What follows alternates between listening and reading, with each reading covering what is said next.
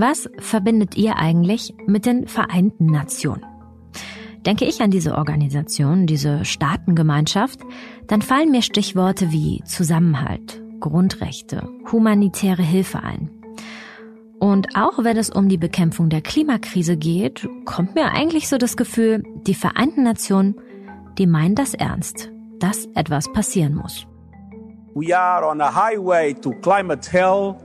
We are in the fight of our lives and we are losing. Wenn der UNO-Generalsekretär Antonio Guterres so deutliche Worte findet wie wir sind auf der Autobahn in die Klimahölle, dann sollte man doch meinen, er will der Krise wirklich etwas entgegenwirken. We need all hands on deck for faster, bolder climate action. So let's fight together and let's win. Thank you. Zusammen gegen die Krise kämpfen und zusammen gewinnen. Dieses Image der Vereinten Nationen, das wird bröckeln in dieser Podcast-Folge. Dass am Ende das ganze System kaputt ist, das hätte ich mir, glaube ich, nicht vorstellen können. Die Erkenntnis hat mich geschockt, ja. Benedikt Dietsch hat versucht, seinen eigenen CO2-Abdruck über die Vereinten Nationen auszugleichen. Mit CO2-Zertifikaten, die über die Vereinten Nationen vertrieben werden. Wie kaputt dieses System ist, was Benedikt genau geschockt hat und was das alles mit einem Staudamm in Brasilien zu tun hat, das hören wir heute im Klimabericht. Herzlich willkommen zu einer neuen Podcast-Folge hier beim Klimabericht. Das ist der Spiegel-Podcast zur Zukunft unseres Planeten. Ich bin Regina Steffens. Heute geht es um ein Thema, das in den vergangenen Wochen, ja, ich würde sagen, etwas heiß gelaufen ist. Es geht um den Handel mit CO2-Zertifikaten. Auch die Vereinten Nationen sind in diesem Handel aktiv und bieten nicht Zertifikate nur für Unternehmen an, sondern auch für jeden von uns. Zugegeben, bei dem Thema habe ich selbst schon das ein oder andere Mal ein Auge zugedrückt. Es geht ja um den eigenen CO2-Fußabdruck und wie man ihn ausgleichen kann. Ihr kennt das vielleicht, zum Beispiel bei einer Flugbuchung, wenn man sich mit ein paar Euro extra klimaneutral kaufen kann. Naja, das ist schon wirklich ziemlich verlockend, obwohl man irgendwie das Gefühl hat, haut das wirklich hin. Benedikt Dietsch, mit dem ich in dieser Folge spreche, hat sich darüber auch Gedanken gemacht. Benedikt ist Journalist bei Flip, einem Startup aus Hamburg, das sehr viel zu Klimathemen recherchiert. Benedikt hat sich gefragt, kann ich wirklich alle meine CO2-Emissionen aus einem Jahr ausgleichen? Diese Frage hat ihn am Ende seiner Recherche nach Brasilien in die Prärie geführt. Das hieß äh, Salto de Chacuí. Das ist ein äh, kleines Dorf in der Nähe von Porto Alegre im Süden von Brasilien. Man fährt da so sehr, sehr lange so eine Feldstraße ins Nichts. So, also es ist kein brasilianischer Urwald oder so, wie man sich das vielleicht vorstellt. Da sind links und rechts Felder, ähm, Sojafelder und ähm, äh, Kühe stehen rum. Also es sind irgendwie Farmen da und ähm, irgendwann hört das auf und es sind nur noch Bäume da und, und, und Wiesen, so eine Graslandschaft. Und dann wirklich in dem absoluten Nichts steht halt dann da dieser unglaublich mächtige äh, Staudamm, so diese, diese, weiß nicht, 40 Meter Stahlbeton, die da dann da irgendwie aus dem Flussbett rauswachsen. Und ja, da stand ich dann und dachte mir, wow, hier in diesem absoluten Nichts, das ist, das ist jetzt der Ort, an dem ich meine Unschuld verloren habe, an dem ich äh, klimaneutral wurde. Nur genau, wie, wie genau das äh, funktioniert, habe ich mich halt noch gefragt. Benedikt hat sich ein Selbstexperiment vorgenommen. Er will wissen, kann ich klimaneutral sein, indem ich meinen eigenen CO2-Abdruck über CO2-Zertifikate ausgleiche. Und was bringen diese Zertifikate wirklich? Aber bis nach Brasilien ist es jetzt noch ein langer Weg. Deshalb wollen wir mal ganz vorne anfangen. Wollen wir vielleicht einfach mal auch zurückgehen, bevor du in Brasilien gelandet bist, sozusagen das Ende deiner Recherche. Hast du ähm, angefangen, dich mit CO2-Zertifikaten zu beschäftigen? Was sind CO2-Zertifikate? Also CO2-Zertifikate bestätigen sozusagen, dass man eine Tonne CO2 kompensiert hat, wieder wettgemacht hat. Und CO2-Kompensation, das ähm, ist quasi die Idee, dass ich hier in Deutschland Emissionen produziere, indem ich Auto fahre oder so. Und an anderer Stelle, das ist auch dann ganz egal wo, der Welt, der Atmosphäre ist es ja egal, wo ich das CO2 dann wieder aus der Atmosphäre nehme sozusagen. Und an anderer Stelle werden dann diese äh, Emissionen wieder eingespart oder ausgeglichen. Also am einfachsten kann man sich das wahrscheinlich bei einem Baum vorstellen. Ähm, so ist das Ganze auch entstanden. Das heißt, ich produziere hier eine Tonne CO2, weil ich irgendwie ähm, ein paar Fleischmahlzeiten zu mir nehme. Und dann wird irgendwo auf der Welt dafür, äh, sagen wir der Einfachkeit halber, ein Baum gepflanzt, der dann äh, eine Tonne CO2 wieder aufnimmt. Also exakt die Menge, die ich verursacht habe. Und unterm Strich, so die Rechnung, äh, bin ich dann sozusagen, ähm, habe ich dann meine Emissionen wieder wettgemacht. Und wenn ich das für alle meine Emissionen mache, die ich ähm, produziere, dann ähm, darf ich mich klimaneutral nennen. So, das ist quasi auch das Prinzip, das man ja vielleicht kennt, wenn man äh, auf ein Unternehmen stößt, das sagt, wir sind klimaneutral. Oder wenn man in den Supermarkt geht und sieht, ich kann hier klimaneutrales Fleisch kaufen oder einen klimaneutralen Flug buchen. Ähm, da steht immer sozusagen die Idee der CO2-Kompensation dahinter. Und es wird uns äh, auch das Versprechen gegeben, dass wir da tatsächlich dann ein reines Gewissen haben. Also man kann sich eigentlich ein bisschen freikaufen damit, könnte man sagen. Wie bist du drauf gekommen, äh, damit auch ein Selbstexperiment zu starten, also deinem eigenen CO2-Ausgleich nachzugehen? Also abgesehen davon, dass ich das auch selber sehr spannend fand und irgendwie natürlich in meinem ganz persönlichen Umfeld ganz viele Leute, die irgendwie nicht mehr fliegen und so weiter. Ich persönlich bekomme das nicht hin. Ich finde das sehr schwierig, seinen eigenen CO2-Fußabdruck, wenn man so will, so gering wie möglich zu halten. Das ist einfach etwas, ich habe tiefsten Respekt vor den Leuten, die das schaffen. Wirklich Chapeau. Ich selbst schaffe das nicht ganz. Ich esse manchmal noch Fleisch. Auch für meine Arbeit muss ich manchmal fliegen. So ähm, manchmal es ist ja schon eine süße Verlockung. So. Also ich kann etwas fürs Klima tun, ich kann meine Umweltsünden, meine Klimasünden, wenn man so will, wieder wettmachen, aber muss mich deshalb nicht gleich einschränken, also zumindest nicht massiv. So, ich mache halt das, was für mich angenehm ist und kann den Rest dann kompensieren und dem Klima wieder was zurückgeben. Also es ist ja schon etwas, womit man ja Gewissen beruhigen. Das klingt irgendwie so so schwach. Also etwas, das halt sehr sehr verlockend ist. So ähm, und das andere war, dass unabhängig davon mein Chef hier bei Flip, äh, Felix Rohrbeck, auf einen Shop von den Vereinten Nationen gestoßen ist und mir das erzählt hatte. So, er hat mir irgendwie erzählt, so es gibt da diesen UN-Shop und da kann man sehr günstig seinen CO2-Fußabdruck ausgleichen. Ich war so, oh, krass, so.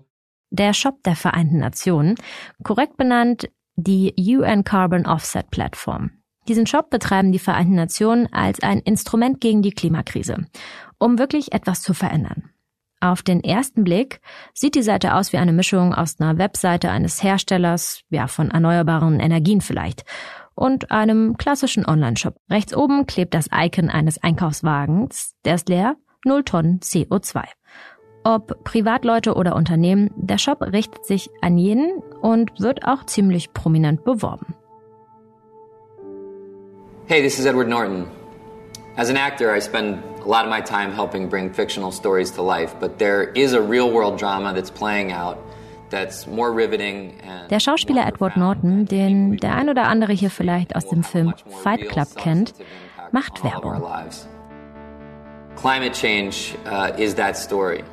Ja, es ist ein wahnsinnig guter Schauspieler und äh, mit ähnlicher Passion trägt er das halt dann da auch vor, ähm, wie schlimm der Klimawandel ist und dass wir alle dazu beitragen. Und dann werden da so Bilder eingespielt von so brennenden Wäldern und so weiter. Und am Ende präsentiert er auch die Lösung, und zwar Überraschung, ne, Werbevideo, ähm, diese CO2-Kompensation der Vereinten Nationen. There you can support emissions reductions from a range of worthwhile projects in developing countries. Und ruft halt ganz direkt dazu auf und sagt, hier ähm, gleicht euren CO2-Fußabdruck aus und ne, so, zusammen können wir es schaffen. So. Together, let's give this story a positive ending. Mit einem Tool kann jeder im Shop seine eigenen CO2-Emissionen berechnen. Ich könnte zum Beispiel angeben, wie viele Flüge ich im letzten Jahr gemacht habe oder welche Verkehrsmittel ich nutze. So hat es auch Benedikt gemacht. Er kam auf sieben Tonnen CO2 im Jahr. Das ist durchschnittlich bis unterdurchschnittlich für einen deutschen Bürger. Der Shop der Vereinten Nationen leitet dann zu einer Projektdatenbank weiter. Hier kann ich mir aussuchen, über welche Projekte ich gerne wie viele Tonnen CO2 absetzen möchte. Solaranlagen in Indien, innovative Kochöfen in Ruanda. Benedikt sucht sich hier auch etwas aus. Da habe ich ein Klimaprojekt gewählt und das war eben dieser Staudamm in Brasilien. Und mit dem hätte ich eigentlich alle Emissionen, die ich so produziert habe, ausgleichen sollen. Der Staudamm. Das Geld, das Benedikt zahlt, fließt in den Bau dieses Staudamms, der Energie über Wasser erzeugt, wobei eben keine CO2-Emissionen entstehen. Also wird so klimaschädliche Energie, wie zum Beispiel über Kohle, nicht mehr nötig. Diese Differenz wird berechnet und für jede Tonne darf ein Zertifikat herausgegeben werden. Klingt aber ja insgesamt vielleicht gar nicht nach so einer günstigen Sache. Ist es aber. Du konntest deine 7, 8 Tonnen mit 14 Dollar ausgleichen. Ist das richtig? Das ist so Ja. billig, war? Ja. Und das ist wirklich, das ist wirklich, unglaublich billig. Ja. Das ist ein umgerechneten Abendessen. ja. Vielleicht sogar Das ohne ist- Getränk. Also hier in Hamburg auf jeden Fall. Das ist wirklich unfassbar. Löst natürlich auch Irritationen aus, ne? Also man zahlt das dann ähm, an die Vereinten Nationen oder kauft das auf dieser Plattform der Vereinten Nationen. Die selber treten nicht als Verkäufer auf, sondern ein brasilianisches Unternehmen, das eben diesen ähm, diese Zertifikate vertreibt. Jedenfalls, ähm, man, man geht da auf diesen Shop, zahlt dann so viel wie für eine für eine Pizza und nach ein paar Minuten ist alles erledigt und äh, man fragt sich ja schon so ein bisschen, okay, bin ich jetzt bin ich jetzt wirklich klimaneutral? Habe ich jetzt wirklich dem Klima geholfen? Also irgendwie Zweifel sind da, aber auf der anderen Seite denkt man natürlich auch, okay, es sind die Vereinten Nationen. Das ist ja schon eine Organisation, so der man vertrauen kann. Aber ja, es ist un unfassbar günstig. Also so ein bisschen zum Vergleich bei anderen Anbietern, zum Beispiel Climate Partner oder My Climate oder so. Es gibt ja viele, viele Anbieter in Deutschland, die so anbieten, dass man da seinen CO2-Fußabdruck ausgleichen kann oder einzelne Flüge kompensieren kann. Da kostet so wirklich die Kompensation von sieben Tonnen CO2 im Zweifel 200 Euro oder so. Benedikt Dietsch versucht, mehr über den Staudamm herauszufinden. Aber das, naja, stellt ihn vor ziemlich viel Arbeit. Also zu jedem Klimaprojekt der Vereinten Nationen gibt es äh, einen ganzen Stoß an Dokumenten, die veröffentlicht sind. Äh, die kann man sich alle runterladen, die kann man sich alle durchgucken. Und ich habe das gemacht. Und ähm, es ist ja so, wenn man Journalist ist, kennt man das. Es ist immer kompliziert so. Aber das war wirklich ein Moment, wo ich mir dachte, wow, ich verstehe gar nichts. So, ich habe diese Dokumente aufgemacht. Das sind dann 150-seitige PDF-Dokumente, Reports mit ellenlangen Tabellen und Zahlen und Kalkulationen. Und ich habe das durchgelesen und ich war erstmal so, wow, ich verstehe es einfach nicht. Habe mich dann mit Experten eben besprochen und ganz viel rumtelefoniert. Und die haben mich ein bisschen beruhigt. Die meinten dann so, ja, ich kann Sie verstehen, Herr Dietsch. CO2-Kompensation, die Sprache, die da gesprochen wird, das ist wirklich wie so eine Geheimsprache. So, also die haben halt für alles, ne, das gibt halt ganz viele Fachbegriffe und so weiter. Ähm, äh, ein, ein Fachbegriff, der mir im Kopf geblieben ist, war die Analyse des internen Zinsfußes und so. Das sind so die Sachen, mit denen ich mich dann rumgeschlagen habe. Und ich habe dann auch einen Experten angerufen, äh, Lambert Schneider von Öko-Institut, der so ein bisschen der oder einer der führenden Experten in Deutschland für CO2-Kompensation ist. Und mir ist auch der eine Satz noch, das war ganz am Anfang, ist mir auch irgendwie im Gedächtnis hängen geblieben, hat sich da irgendwie so reingeklebt in mein Gedächtnis. Der hat zu mir gesagt, so, weil ich ihn gefragt hatte, Herr Herr Schneider, wie kann ich denn jetzt erkennen, ob das Projekt gut ist oder schlecht? Und er sagte zu mir, Dietsch, das können Sie nicht erkennen. Das ist für Laien einfach nicht nachvollziehbar zu identifizieren, ob das gut oder schlecht ist. Da müssen Sie sich schon krass gut auskennen und wirklich sehr viel Arbeit reinstecken, um das rauszukriegen. Was ich dann ja auch letztendlich getan habe. Aber es ist wirklich so, ich habe auch mit einem anderen Experten, einem amerikanischen Experten gesprochen, die sind auch noch mal ein bisschen lockerer. Der hat das auch so verglichen mit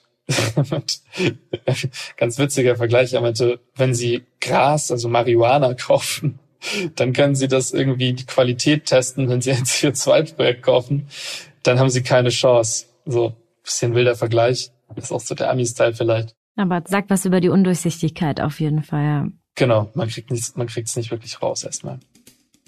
Benedikt wendet sich im nächsten Schritt dann an weitere Expertinnen und Experten. Er will von ihnen wissen, hilft der Staudamm wirklich, seine Emissionen auszugleichen? Also kann man irgendwie aus der Ferne beurteilen, ob das Geld für den Ausgleich wirklich dafür eingesetzt wird, CO2 aus der Atmosphäre zu holen oder eben weniger CO2 zu produzieren. Dabei gibt es eine wichtige Vorgabe, die für diese Idee von CO2-Zertifikaten wirklich essentiell ist. Die Vereinten Nationen haben sie sich auch selbst auferlegt.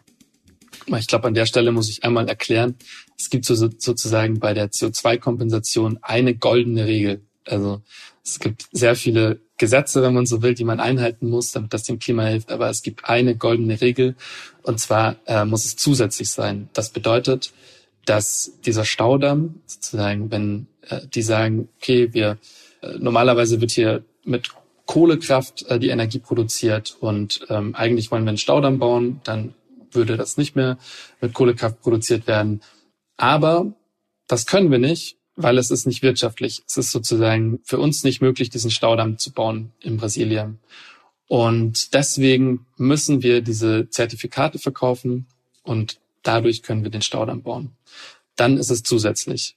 So, wenn Sie das Projekt aber ohnehin gemacht hätten und auch ohne Zertifikate umgesetzt hätten, dann kann ich ja damit auch nichts ausgleichen, weil es wäre ja so oder so passiert.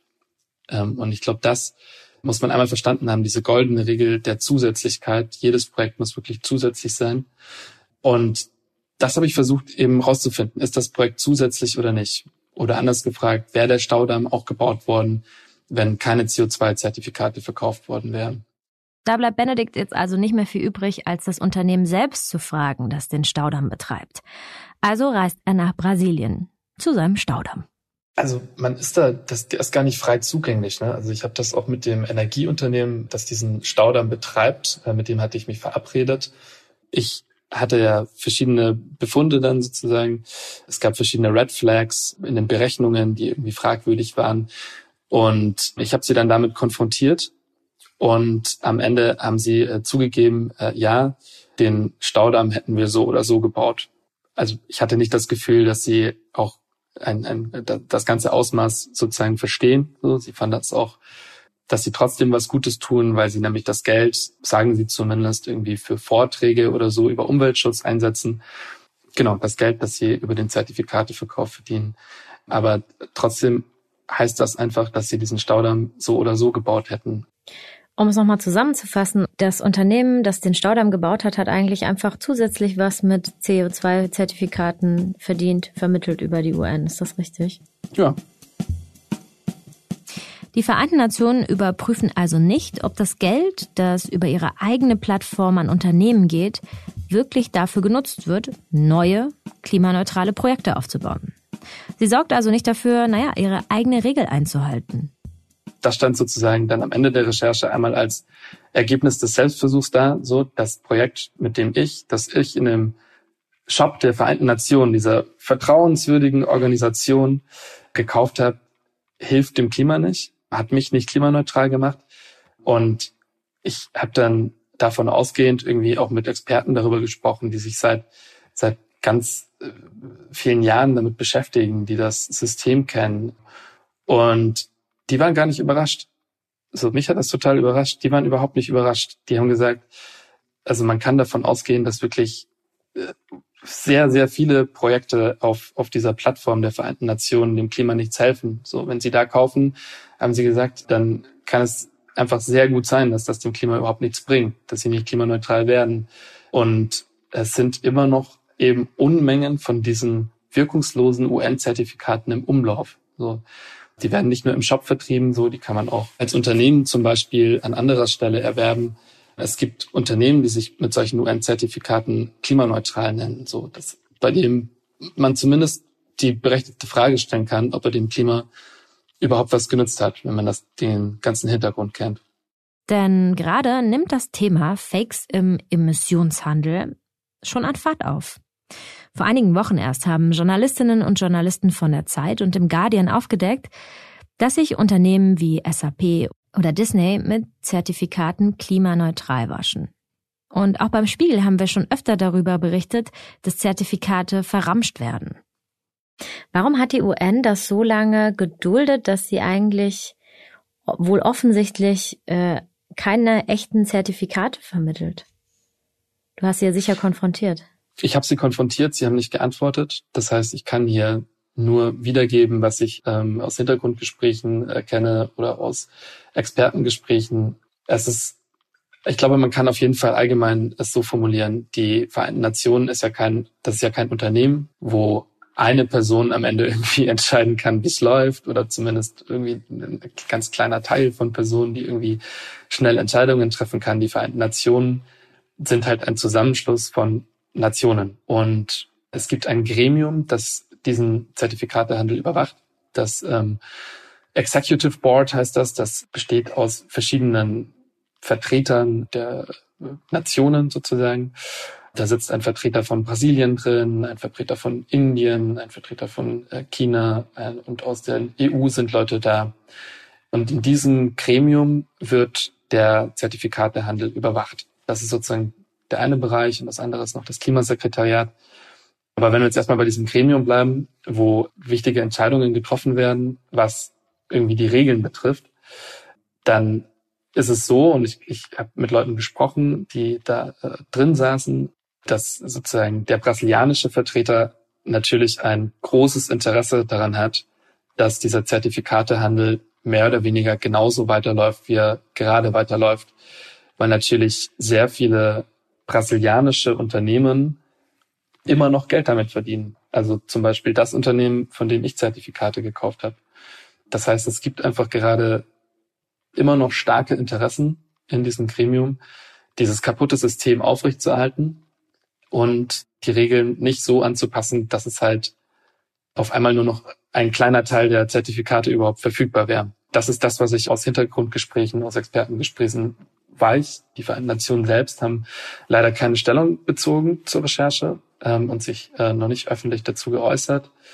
Aber ja, es wird hier, denke ich mal, ein, ein System aus gewissen Interessen halt einfach auch am Laufen gehalten. Um sich das nochmal genau vor Augen zu führen, die Vereinten Nationen, ein Zusammenschluss aus 193 Ländern, jährlich eine Klimakonferenz abhalten, die die Krise aufhalten wollen, vermitteln Ausgleichsprojekte, die überhaupt nichts bringen. Also ich glaube, die Vereinten Nationen müssen sich auf jeden Fall dafür verantworten, dass sie diesen Shop betreiben. Also in erster Linie natürlich kann man ihnen vorwerfen, dass sie das Regelwerk so gestaltet haben, dass sehr viele Schlupflöcher drin sind. So. Dann, dass diese Schlupflöcher halt über die Jahre nicht komplett geschlossen wurden. So, das ist, glaube ich, das Zweite, dass es halt ähm, nicht genug nachgebessert wurde. Und ich glaube, heute muss man den UN vorwerfen, dass sie weiterhin diese Projekte, die äh, nach dem Regelwerk von damals entstanden sind, von denen sie ja höchstwahrscheinlich ähm, auch wissen, dass sehr, sehr viele Zertifikate im Markt dem Klima gar nicht nützen und dass diese Zertifikate sehr, sehr wahrscheinlich auch auf ihrer eigenen Plattform angeboten werden, dass sie halt zumindest in Kauf nehmen, dass sie eine Plattform betreiben, auf der sie wirkungslose Klimazertifikate verkaufen. Und ich glaube, das ist ein Punkt, mit dem werden sich die Vereinten Nationen auf jeden Fall auseinandersetzen müssen. Jetzt wissen wir, dass die Zertifikate nichts bringen, dass die 14 Dollar, die Benedikt für seine angebliche Klimaneutralität bezahlt hat, nicht geholfen haben. Jetzt könnte man sagen, naja, immerhin ist ja kein Extraschaden entstanden. Ist er aber vielleicht doch. Konntest du denn rausfinden, ob es dem Klima genutzt hat oder sogar geschadet? Das ist eine spannende Frage. Äh, es ist, gibt Studien, so, also es gibt wirklich sehr, sehr, sehr viele Studien inzwischen dazu, dass ein Großteil der Zertifikate der, von diesen UN-Projekten dem Klima nicht so helfen, äh, wie sie es vorgeben. Eine Studie zum Beispiel vom Öko-Institut besagt, dass 85 Prozent der UN-Projekte dem Klima nicht so helfen wie vorgegeben. Und das sind ja schon massive Zahlen, ne? 85 Prozent. Also es gibt ja nicht nur um die Dimension einmal klar zu machen. Es geht hier nicht um einzelne Projekte und Einzelfälle, sondern es ist wirklich so, dass das System einfach sehr manipulationsanfällig war und deswegen auch viele ExpertInnen, mit denen ich gesprochen habe, der Auffassung sind, dass das UN-Klimaprogramm dem Klima am Ende vielleicht gar nicht geholfen hat. Also mindestens nicht so wie vorgegeben und die äh, sehr viele sagen, es hat dem Klima wahrscheinlich, wenn dann nicht viel genützt. Und manche So, das ist halt, ne, das ist immer so eine Expertenlesart. Aber manche sind der Auffassung, dass es dem Klima sogar äh, geschadet hat. Das muss man kurz erklären. Das ist ja so, wenn ich jetzt meinen CO2-Fußabdruck ausgleiche, so, ne, ganz am Anfang habe ich gesagt, ich mag es halt auch ganz gerne ab und zu Fleisch zu essen ähm, und ab und zu werde ich schwach und ähm, ich, ich äh, fahre nicht irgendwie stundenlang mit dem Zug in den Urlaub, ähm, sondern buche mir einen Flug, weil es auch noch günstiger ist. Sobald ich mich entscheide, dass ich das tun kann, so, weil ich es ja hinterher kompensiere, habe ich ja Emissionen verursacht, die ich sonst nicht verursacht hätte. So, also, also immer sobald es Entscheidung verführt da ist. sozusagen, ein bisschen genau, verführt, genau. Äh, Emissionen auszustoßen. Mhm. Und sobald, sobald ich diesen Gedanken einmal habe und dann feststelle, dass aber die Zertifikate, die ich gekauft habe, den Ausgleich, den ich benutzt habe, dass der dem Klima überhaupt nicht hilft. In dem Fall hat dann der Ausgleich, wenn man so will, dem Klima auch geschadet, weil sonst wäre ich ja vielleicht gar nicht geflogen. Äh, bevor wir zum Ende unserer Aufzeichnung kommen, zum Ende der Podcast-Folge, möchte ich nicht ganz so deprimierend enden, sondern dich noch fragen, du hast ja auch ein bisschen weiter recherchiert, um dir wahrscheinlich auch selbst ein ja. bisschen bessere Laune zu machen, aber auch um Lösungen zu finden, raus aus diesem relativ kaputten CO2-Zertifikate-Markt und Handel. Auf welche Lösungen bist du gestoßen? Also wenn noch das Beispiel nochmal an dir genommen, du klimaneutral sein möchtest und das irgendwie vielleicht ausgleichen willst, wie dann? Also es gibt eine ganze, ganz konkrete Idee. Ähm, mhm. Und das ist zwar, das ist eine Sache, die mir ein Experte auch äh, gesagt hat. Ich habe nämlich die Experten immer gefragt, wie sie selbst ausgleichen. Und ein Experte vom Öko-Institut, ähm, Herr Lammert-Schneider, ähm, hat mir von einer Sache erzählt, die ich sehr spannend fand. Und zwar kann man anstatt Geld an ein Klimaprojekt zu zahlen, wo ja immer sehr, was wir eben besprochen hatten, das ist ja nicht nur so bei den UN so, es ist einfach ein allgemeines Problem, dass sehr viel Klimaprojekte dem Klima gar nicht wirklich helfen und man sich eben auch als Einzelner nicht wirklich die Fähigkeiten antrainieren kann, äh, das irgendwie auf den ersten Blick zu erkennen, was gut ist und was schlecht. Deswegen gibt es eine Alternative dazu. Und zwar meinte äh, Lamet Schneider, dass man ähm, Emissionsrechte aus dem Emissionshandel kaufen kann. Das ist ein bisschen abstrakter als Geld an ein Klimaprojekt zu zahlen. Klingt auch abstrakter. ja, deswegen, ich, ich erkläre das mal kurz. Ähm, es gibt ja den europäischen Emissionshandel. Das ist quasi wie so ein großer Topf, wo ganz viele Emissionsrechte drin sind. Wie so ein, können Sie sich vielleicht so vorstellen, wie so ein digitales Stück Papier, wo drauf steht, ich darf eine Tonne CO2 ausstoßen. Und an dem Topf bedienen sich die Unternehmen und äh, kaufen da halt ähm, solche Rechte raus, wenn sie Emissionen ausstoßen, beziehungsweise bekommen einen Teil zugeteilt. Und wenn sie mehr ausstoßen als das, was ihnen zusteht, müssen sie sich an diesem Topf bedienen. Und wenn sie weniger ausstoßen, dann dürfen sie da was reinlegen. Und jetzt ist es so, dass es Unternehmen gibt, die anbieten, dass man selbst als Privatperson sich auch in diesem Topf bedienen kann und da einfach solche Emissionsrechte rauskaufen kann. Was natürlich bedeutet, also es ein Emissionsrecht weniger im Topf und dadurch wird einfach eine Tonne weniger ausgestoßen, weil einfach eine Tonne weniger CO2 erlaubt ist in Europa. Ähm, also genau. Unternehmen blockieren sozusagen und sie damit zu einem schnelleren Umwandeln anregen. Genau. Man zwingt Unternehmen quasi dadurch dazu, sich schneller äh, andere Lösungen einfallen zu lassen. Also wenn man ein Zertifikat da rauskauft, dann wird dadurch der Preis für die anderen teurer, weil natürlich eins weniger da ist. Also wenn viele Leute Emissionsrechte aus diesem Topf rauskaufen, dann steigt der Preis eben für die übrigen Emissionsrechte im Emissionshandel. Und genau, das zwingt Unternehmen am Ende dazu, äh, weniger CO2 auszustoßen oder durch Innovation irgendwie die grüne Transformation, die wir so dringend brauchen, voranzutreiben. Was kostet denn so ein Emissionsrecht? Wahrscheinlich mehr das, als 14 Dollar, oder? das ist, das ist das Problem gerade noch. Genau, es sind ähm, 100 Euro pro Emissionsrecht. Also 100 Euro für eine Tonne CO2. Das ist natürlich sehr teuer. Man muss sich aber, glaube ich, auch oder man, man kann sich auch von diesem Gedanken der Kompensation lösen. Im Zweifel nützt es ja vielleicht mehr, sich ein solches Emissionsrecht zu kaufen, anstatt ganz viele, ganz viel Geld in ein Klimaprojekt zu stecken, das dem Klima vielleicht überhaupt nicht hilft.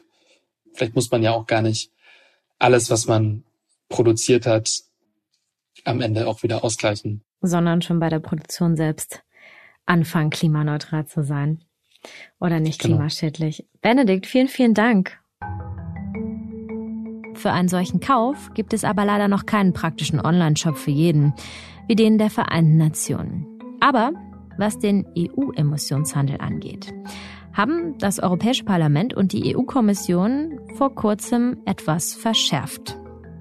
Denn eine Reform soll jetzt bewirken, dass Emissionsrechte schneller vom Markt genommen werden. Und so soll der CO2-Preis schneller steigen und das Ausgleichen eben für Unternehmen teurer werden.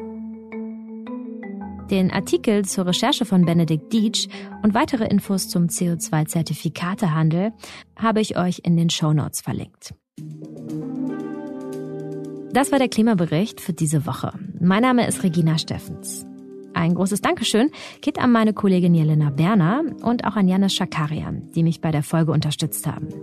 Produktion und Sounddesign hat Philipp Fagler übernommen. Falls ihr Kritik oder Feedback habt, könnt ihr uns natürlich schreiben. Einfach eine Mail an klimabericht.spiegel.de schicken. Und wenn euch diese Folge gefallen hat, dann bewertet den Podcast doch auch gerne. Ich sag bis dahin, macht's gut.